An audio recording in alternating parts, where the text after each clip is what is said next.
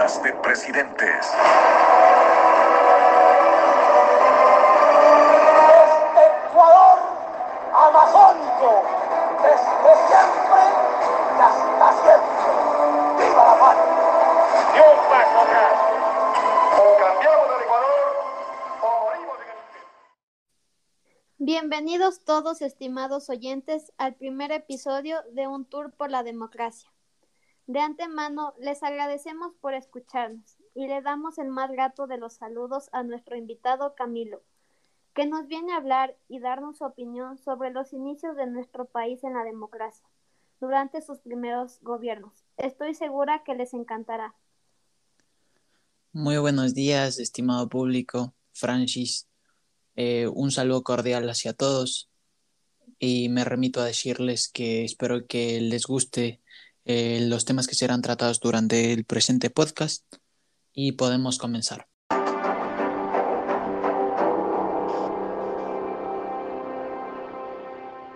Para comenzar, debemos saber qué es democracia para poder comprender. Democracia es un sistema político que define la soberanía del pueblo, es decir, el derecho del pueblo a elegir y controlar a sus gobernantes. Y aquí es donde nace nuestra gran interrogante. ¿Será que vivimos en democracia? Cabe mencionar que democracia no es solo ir a votar cada cuatro años. Para este segmento analizaremos los gobiernos desde Isidro Ayora, ya que consideramos que tiene mucha relevancia para lo que vamos a tratar. Dicho esto, podemos comenzar con las preguntas. Listo. Mm, Ya, primera pregunta. ¿Considera que el país ha tenido democracia? Bueno, considero que es una muy buena pregunta y de ciertos puntos es bastante debatible, ya que el país durante sus gobiernos ha tenido como no ha tenido periodos de democracia. ¿Qué quiere decir esto? Que el país en algunos momentos, desde algunos gobiernos, en algunos momentos en específico, ha tenido lo que se puede conocer como democracia, ya que la democracia se define como aquel sistema político que pone la soberanía del pueblo y el derecho del pueblo a elegir y controlar sus gobernantes. Pero muchas veces nosotros no, no tenemos ese, ese derecho. Así que considero que el Ecuador de antemano tiene que, por así decirlo, mirar bien sus gobernantes, ya que han existido gobernantes que nos pueden ayudar y pueden solventar mucho más el proceso de democracia, como han existido gobernantes que no solventan nuestro proceso de la democracia. Por lo tanto, considero que es bastante dividido el voto de si un país ha tenido democracia o no, pero desde mi punto de vista, yo considero que el Ecuador, eh, durante sus gobiernos, no siempre ha tenido democracia. Estoy de acuerdo con tu opinión. Para considerar o definir si hemos tenido democracia, primero tenemos que analizar todos los puntos de vista. Ahora, sigamos con la siguiente pregunta. ¿Cómo crees que han llevado los presidentes sus gobiernos? Eh, bueno, si analizamos un poco los presidentes de, los que vamos a ver hoy y los presidentes que hemos tenido hasta la actualidad, creo que los, los gobernantes no han llevado de la mejor manera este periodo de transición en su gobierno. No siempre lo han llevado lo han, por así decirlo, lo han conducido por el camino correcto, ya que durante sus gobiernos eh, muchas veces ponen intereses que no son del pueblo como tal, intereses que no nos convienen a todos. Eh, ponen muchas veces reformas que no sirven mucho, por lo tanto depende mucho del punto de vista de cada uno, pero los presidentes hay pocos que han llevado bien su gobierno como tal, pocos que no se han desviado de lo que realmente era su misión como un presidente interino del Ecuador, pocos presidentes que se han tomado en serio su papel. Por lo tanto, yo considero que los presidentes no han llevado siempre los gobiernos de, en este país de la mejor manera.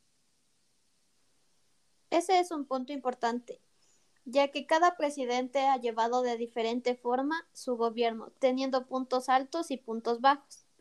Y esto nos lleva a la siguiente pregunta. Eh, ¿Cómo han aportado estos presidentes a la sociedad actual? Bueno, yo creo que a la sociedad actual eh, los presidentes eh, aportan a la sociedad actual en base a lo que han hecho anteriormente. Por lo tanto, desde sus acciones, desde sus reformas, desde sus puntos de vista, desde lo que han hecho, como tomar una decisión correcta, una decisión concreta, que pueda establecer un buen periodo para el Ecuador como tal. Por lo tanto, considero que los presidentes sí han aportado desde sus errores algunas cosas. También han aportado desde sus eh, momentos buenos otros puntos. Podría ser eh, en estos momentos eh, algún caso de infraestructura, tal vez podríamos verlo también como algún aporte a nuestra, a nuestra gobernadura, actual. también podríamos establecerlo como que los presidentes han aportado más en base a sus ideas y en base a lo que han dicho anteriormente para que nuestra sociedad actual crezca un poco más.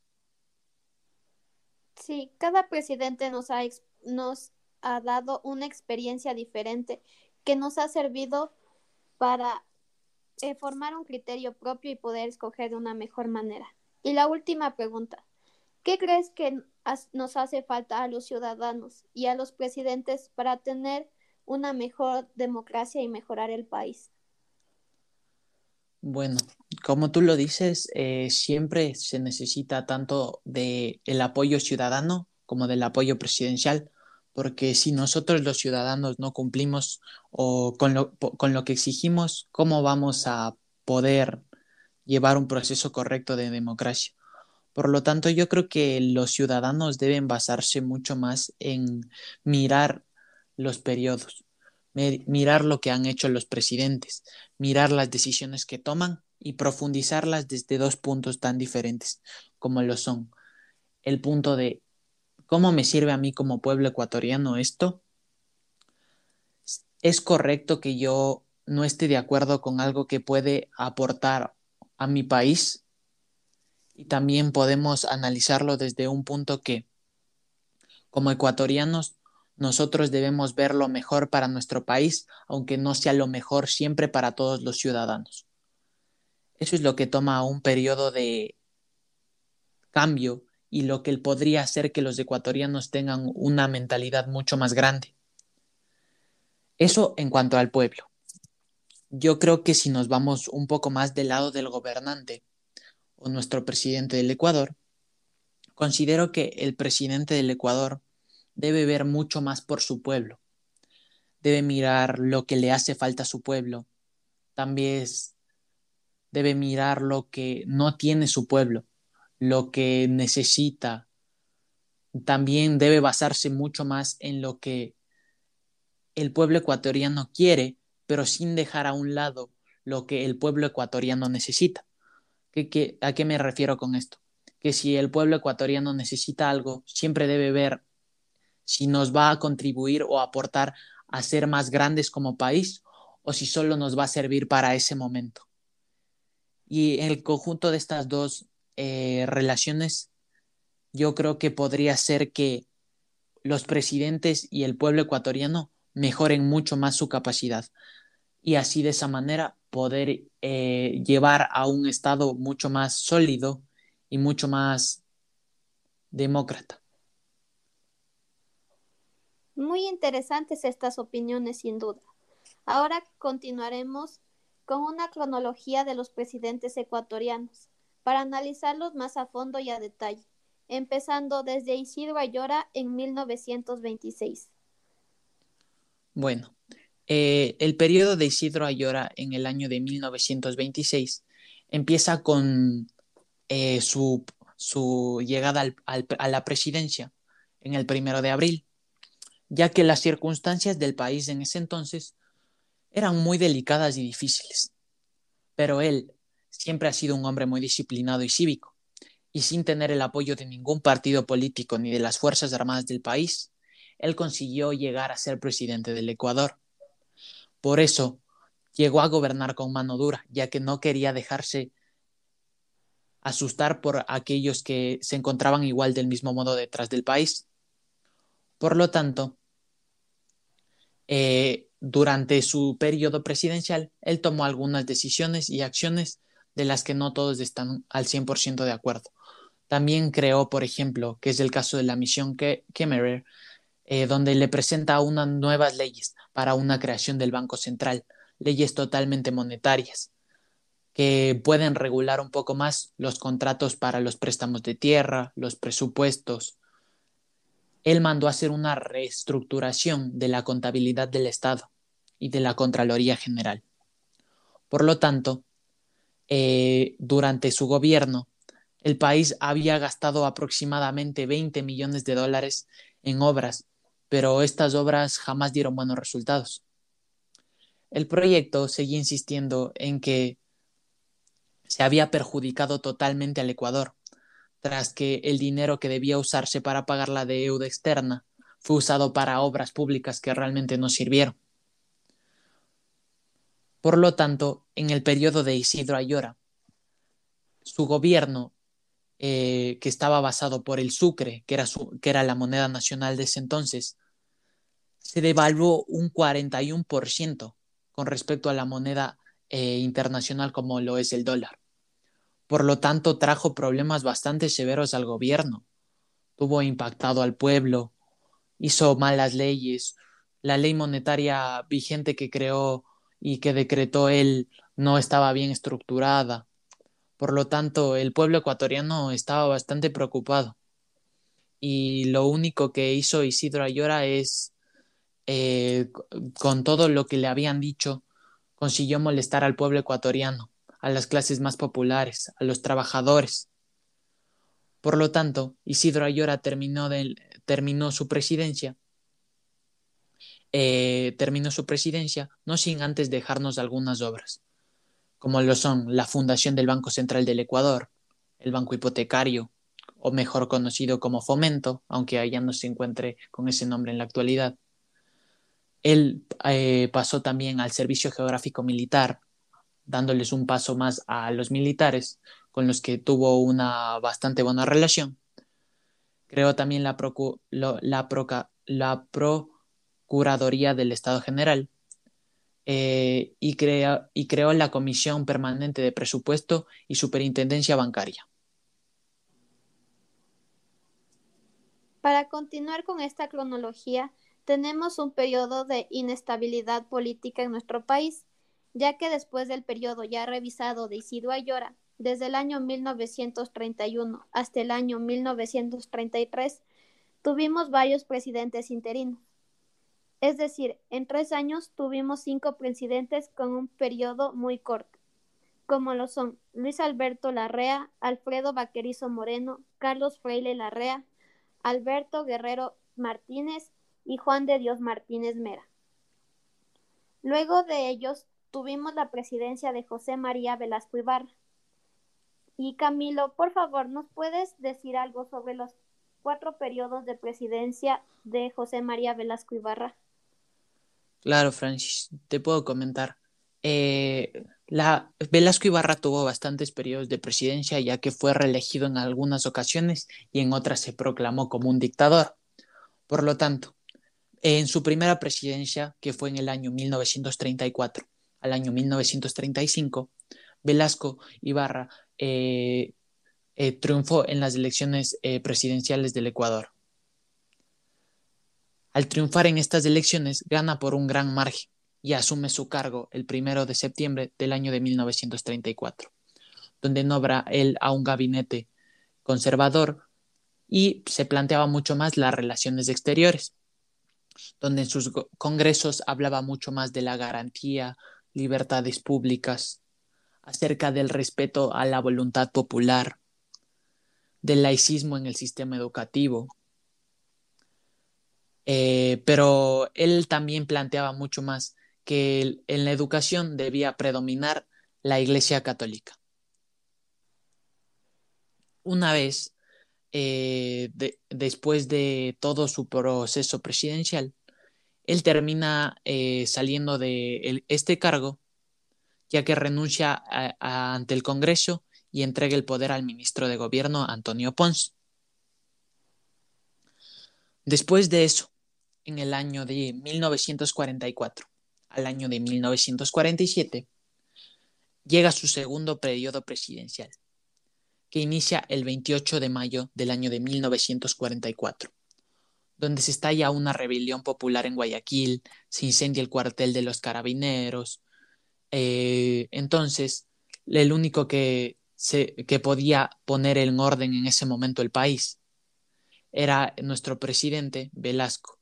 Por lo tanto, eh, ponen un presidente provisional en el gobierno hasta que llegue a Quito el doctor José María Velasco Ibarra, donde esta junta que llama al poder a Velasco Ibarra se encontraba dirigida por los diferentes partidos, liberal radical, por el Partido Conservador, por el Partido Socialista, por el Partido Comunista y por el Vanguardista Socialista Revolucionario.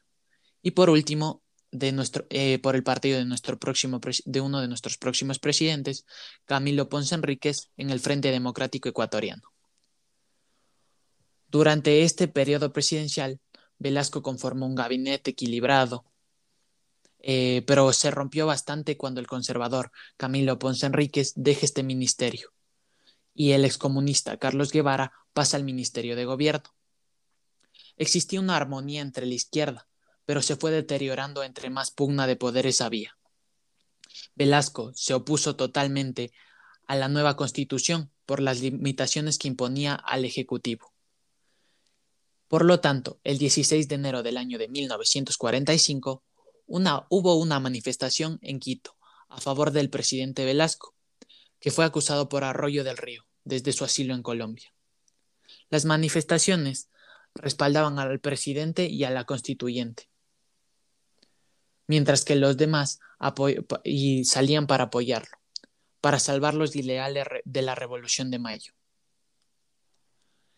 Pero la caída de Velasco Ibarra en este periodo de gobierno obedece a la naturaleza carismática de su velasquismo no organizado, ya que con el pretexto que el país estaba eh, de pie contra el régimen personalista del doctor Velasco Ibarra y el gobierno, fueron capaces de derrocarlo Ahora podemos pasar a su tercer periodo de presidencia, eh, que consta del año de 1952 al año de 1956, donde Velasco Ibarra eh, puede volver al país y triunfa en las elecciones presidenciales del año de 1952, asumiendo su cargo el primero de septiembre del mismo año.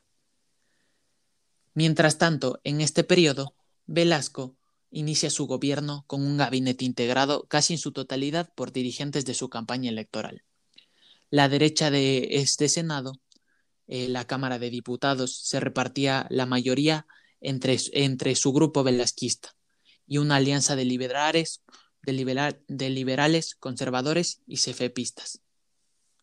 Pese a que en el año de 1955 disminuyeron las exportaciones dentro de nuestro país, eh, Velasco realizó unas obras de mayor envergadura que en sus anteriores mandatos. Concretó el plan vial orgánicamente concebido, construyó numerosas escuelas, colegios, reequipó a las Fuerzas Armadas en tierra y mar con armamento mucho más moderno, emprendió obras de regadío y creó la Junta de Planificación y Coordinación Económica. Sobre todo, lo que se puede restar, eh,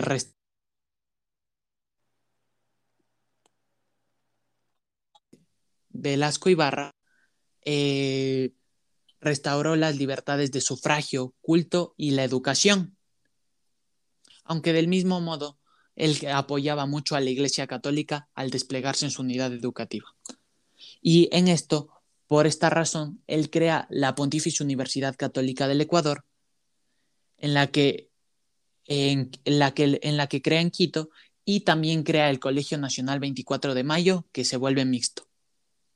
Esto en cuanto a su tercera presidencia. Pasando ya a su cuarta presidencia.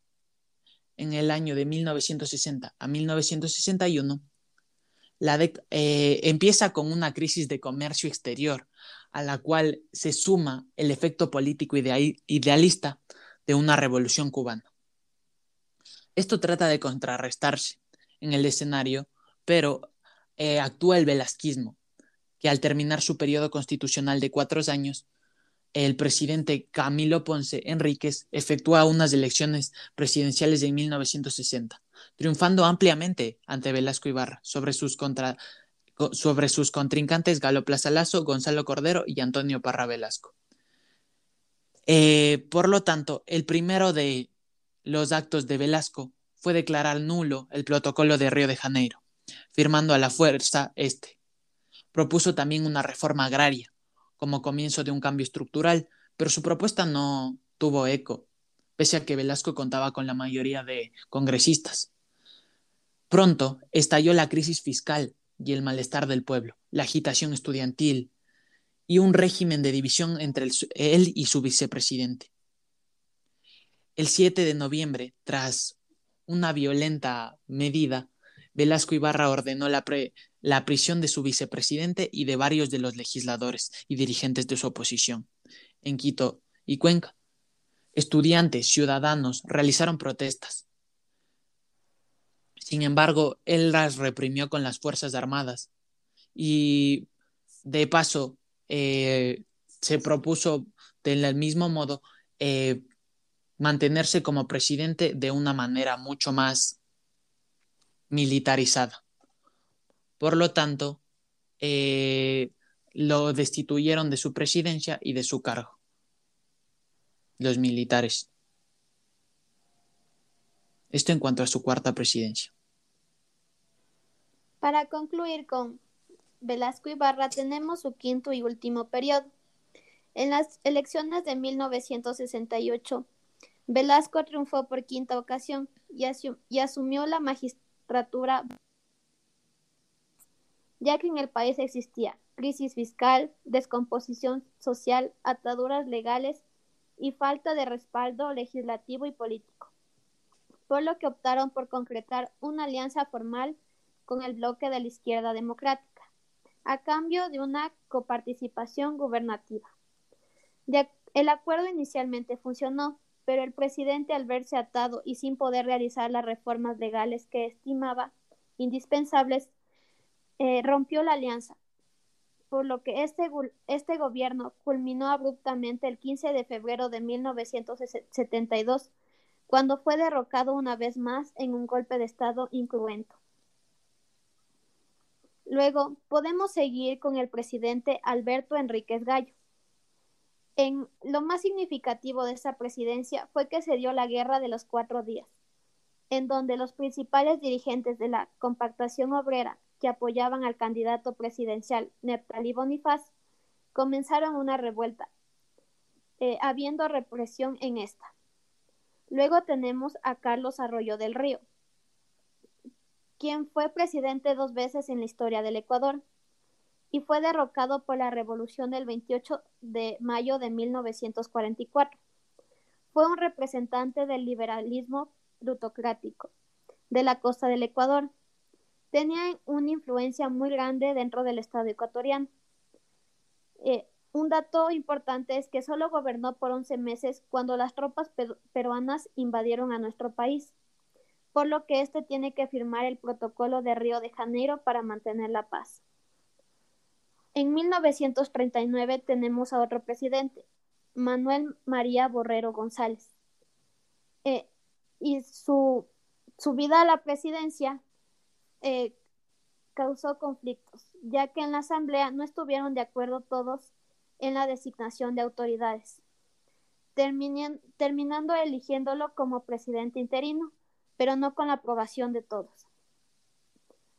Luego, en 1939 a 1940, tendremos a Andrés Córdoba, que fue presidente de la Cámara de Diputados y fue nombrado presidente interno. Luego tenemos a Julio Enrique Moreno Peñarrera, quien primero fue presidente del Senado y luego fue, fue nombrado presidente interino.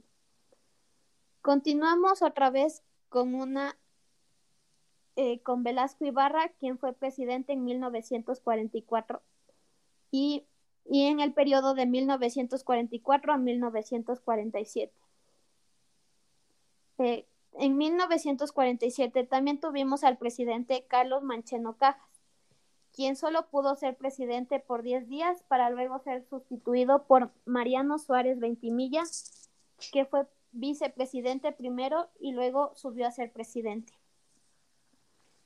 Eh, por último, en 1947 y 1948 tenemos a Carlos Julio Arosemenatola, que lo importante que hizo fue que fundó el Banco de Descuento de Guayaquil en 1920. Ahora, Camilo, podemos seguir con Galo Plaza Lazo. Claro, Francis. Eh, nuestro gobernante en ese entonces, Galo Plaza Lazo, fue un conciliador en lo político total. Fue alguien que impulsó mucho el desarrollo económico. En su Congreso siempre contaba con el apoyo de los liberales, ya que en la mitad de su periodo ejecutivo trataba de realizar o de hablar un poco más con los socialistas para incluirlos en su gabinete, aunque no siempre obtenía los resultados que él quería. Ecuador se convirtió en un país mucho más exportador gracias a él, ya que él mejoró mucho más la producción del arroz, cacao, café, el algodón y el petróleo. Durante su gobierno también podemos definir mucho más que creció mucho la ganadería, se tecnificó mucho la agricultura. en ese momento se presentaban erosiones en los suelos y él trató de contenerlas y combatirlas. Eh, las exportaciones en el periodo de 1948 a 1952 eh, se duplicaron y casi se triplicaron.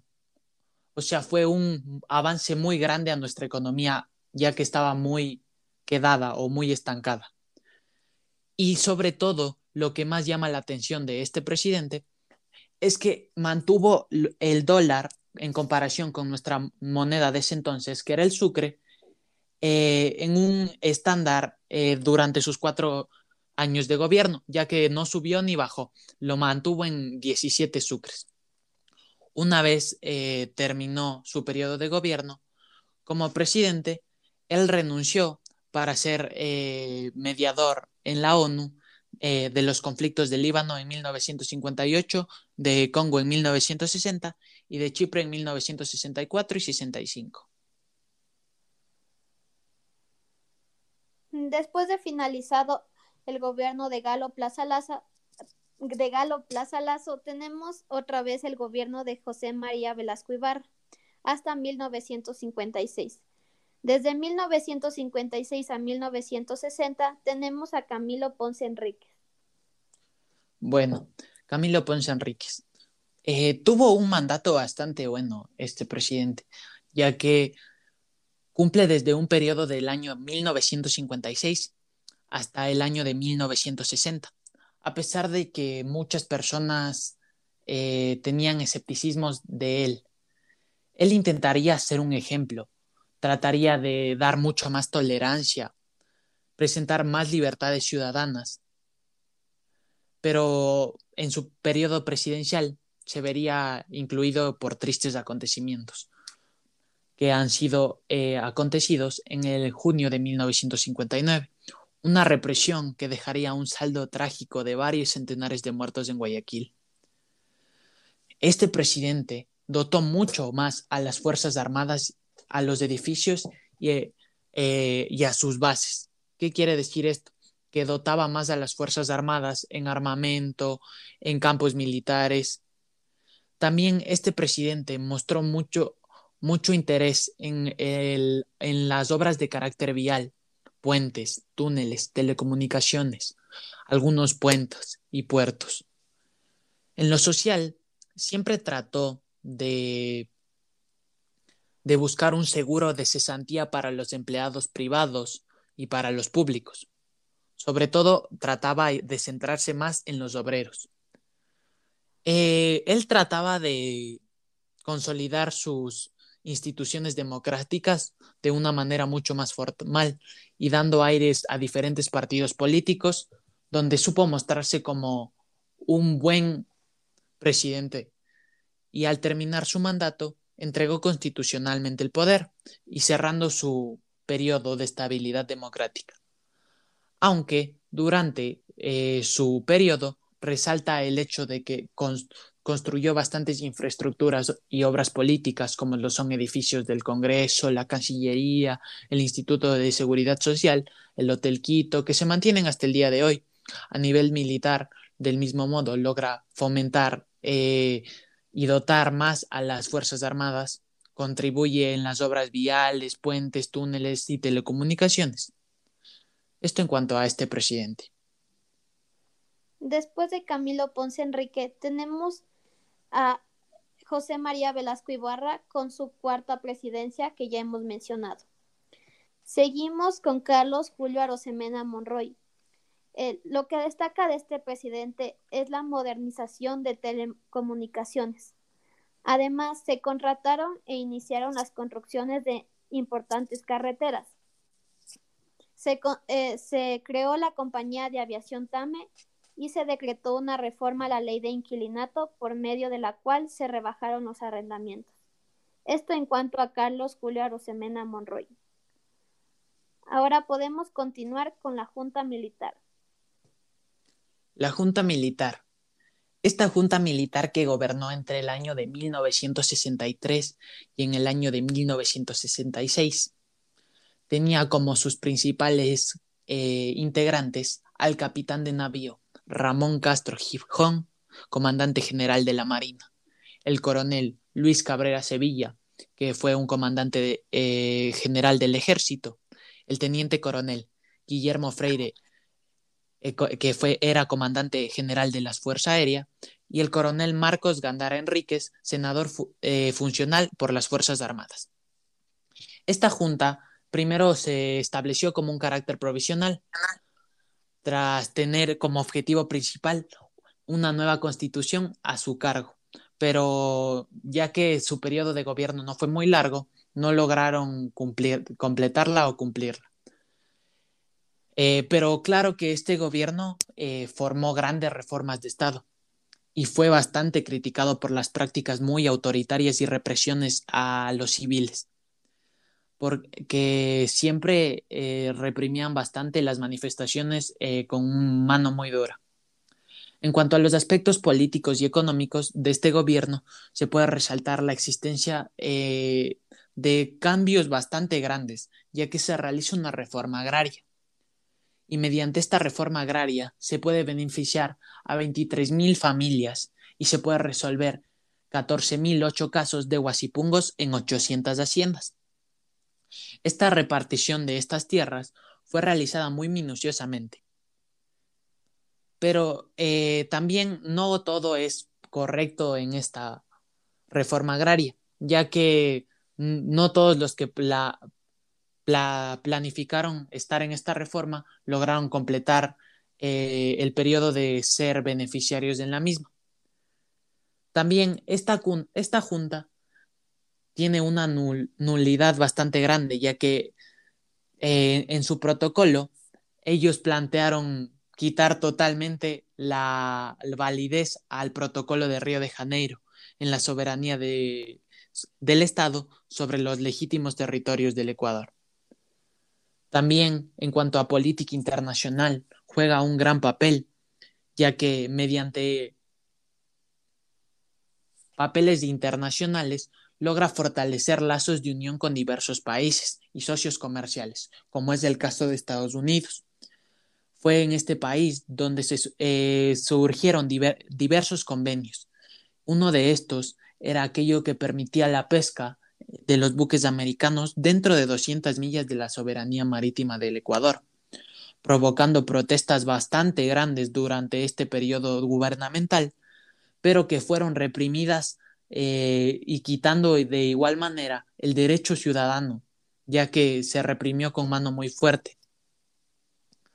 Los cuatro integrantes de la Junta no estuvieron siempre manejo, de acuerdo con este manejo que le dieron al país, dándose el mayor quiebre el 29 de noviembre del año de 1965, cuando el coronel Guillermo Freire Pozo quiso disolver la Junta y asumir la jefatura del Estado de forma unipersonal, pero su intento de golpe no tuvo eh, apoyo dentro de las Fuerzas Armadas, por lo que fue destituido de esta Junta.